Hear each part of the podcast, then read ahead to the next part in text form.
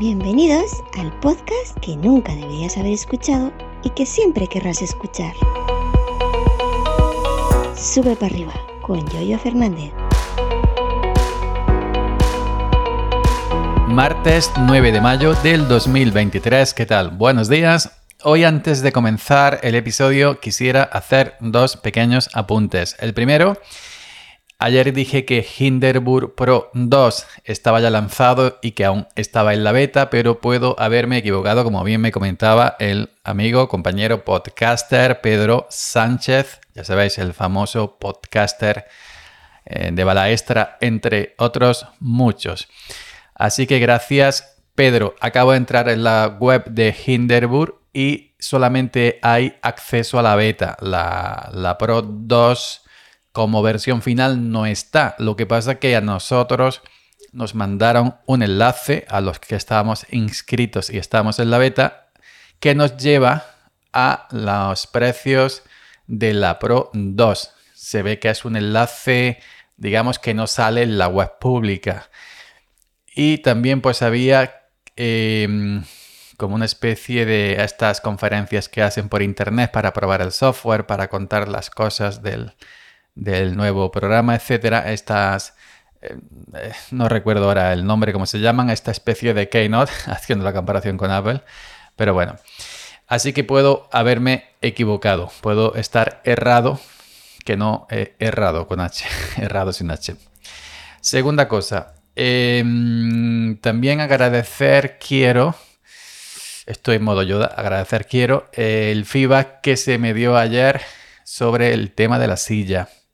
He recibido muchos, muchos eh, em, mensajes en Twitter, también por Telegram en privado, y que me comentan que la Marcus de, em, de IKEA es muy buena opción, que vaya por ella sin dudarlo. Hay gente que lleva una pila de años con ella y le va perfecta. Así que eh, ayer día 8, ni corto ni, ni perezoso, entré en la web de IKEA y eh, ya tenía eh, registro de cuando me compré la mesa, etcétera, el, tablero este que tengo aquí. Y me he comprado la Marcus, la Marcus. Dicen que me la entregarán el próximo lunes. Hay opción a que sea más inmediato, pero tienes que pagar un plus más. También hay opción a recogerlo en tienda no tienes que pagar, pero sí tienes que desplazarte a la, tienda de IKEA más próxima para ir a recogerla, que yo tiendas IKEA próximas no tengo ninguna. Así que bueno, que sepáis que ya eh, me he pillado la, la Marcus de IKEA y simplemente esperar a que me llegue para montarle para probarla. Dicho esto, hoy os quería hablar de la situación del olivar, de la situación de la oliva, de la aceituna, em, con estos calores, cómo eh, ¿cómo está la cosa? Ayer, día 8, eh, mi jefe y yo fuimos por todas las fincas que llevamos, tanto las de mi empresa, las suyas, como las otras fincas que llevamos que no son suyas, sino que eh, llevamos de otra gente. Y bueno, pues está un poco la cosa dispareja. No está en todos los sitios igual, porque no todas las, no todas las fincas son iguales.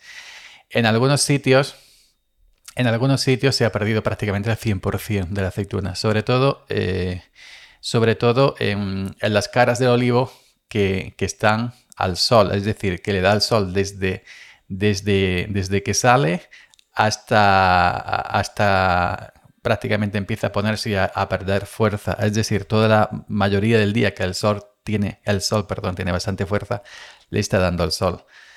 Entonces, esos olivos, la flor, el azahar que se llama, el azar del olivo se ha secado antes de abrir, cerrado.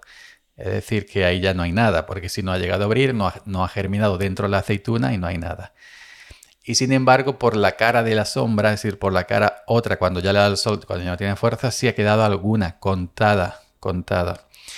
En otros sitios sí hay aceituna aún en la cara del sol, pero em, muy poquita son fincas que a lo mejor es un terreno con más piedra, más pedregosa, más herriza. Son eh, fincas más frescas, que aguantan más eh, el calor. la, finca con piedra, pues bueno, eh, por debajo del suelo es más fresco que, que, por, que por, ejemplo una, un blancar, es decir, una, finca de tierra blanca o, de esta tierra roja que parece como polvo o esta tierra negra que, que aquí le llamamos bujeo.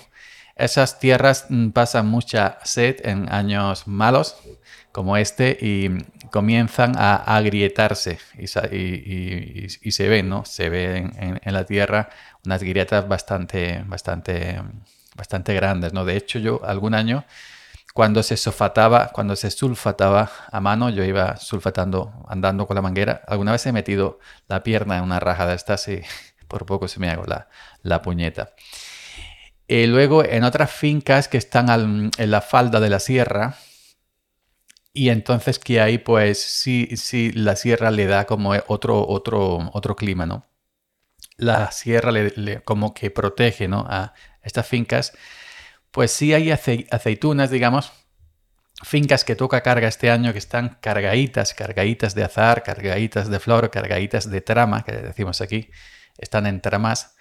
Eh, pues sí, eh, se ve aceitunas y de hecho gordilla, bueno, gordillas, he, subido en mi Twitter y en mi Mastodon una foto esta mañana de aceitunas que están, pues, digamos, em, más gordas que una cabeza de alfiler. Sin embargo, la otra finca, la finca Afogará, es decir, la finca que se han, que se han quemado, la aceituna que ha quedado, no se ve prácticamente, se ve un puntico, un puntico verde al fondo de la flor, eh, pues apenas inapreciable y yo que veo de cerca muy poco, pues menos todavía.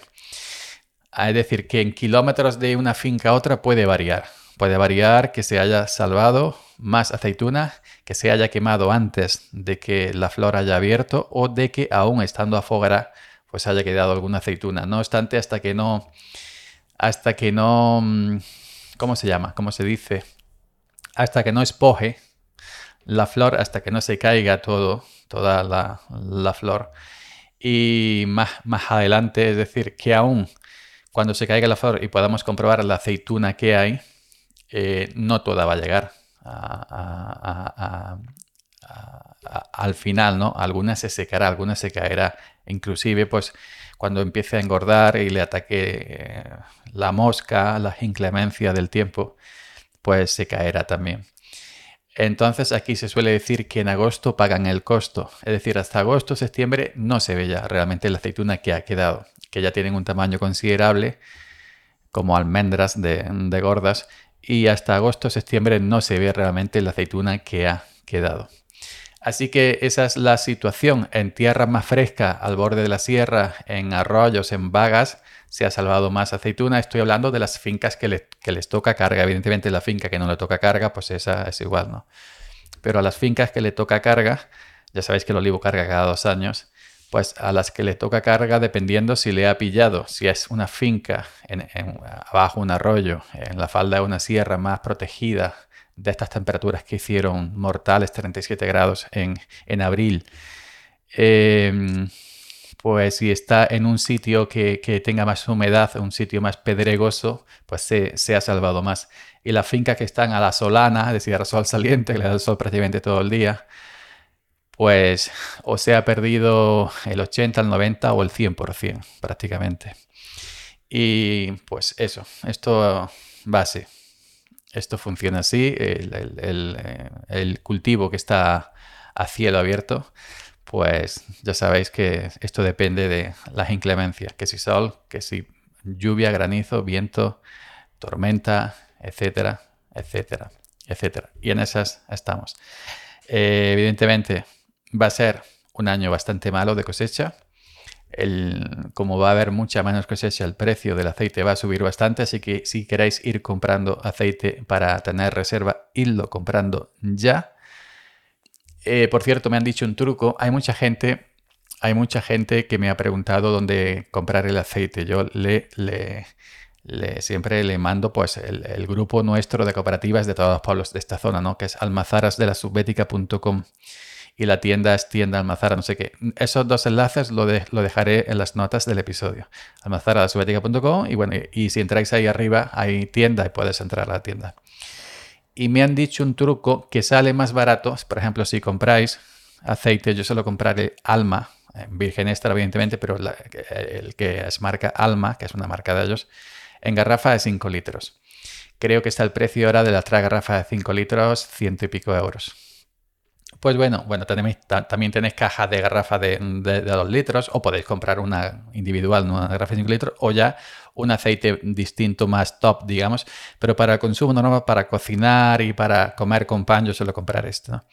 Pues bueno, el truco es que si llamáis por teléfono, os sale algo más barato que si lo pedís por web directamente. Decir, entre la web con vuestro usuario, hacéis el pedido, lo metéis en la cesta, pagáis, etcétera.